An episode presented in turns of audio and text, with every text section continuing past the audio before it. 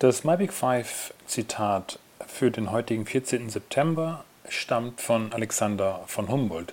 Der preußische Gelehrte und Entdecker wurde am 14. September 1769 geboren. Und dieses Zitat, was ich ausgewählt habe, lautet, die gefährlichste aller Weltanschauungen ist die Weltanschauung der Leute, welche nie die Welt angeschaut haben.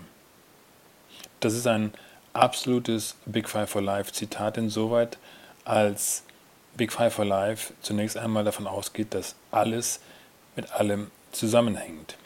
Wenn jedoch eine Weltanschauung auf einen Lebenswandel gegründet ist, der nie den Horizont des eigenen Kirchturms verlassen hat, also die Welt nie angeschaut hat, trotzdem aber beansprucht, dass äh, Paradigmen und Prinzipien Gültigkeit besitzen, die sich aus dieser eigenen beschränkten Erfahrung heraus ergeben und die berechtigen sollen, über andere Kulturen, über andere Lebensformen von Menschen zu urteilen, also eine Weltanschauung zu formulieren, der andere zu folgen haben, ist es mehr als fragwürdig.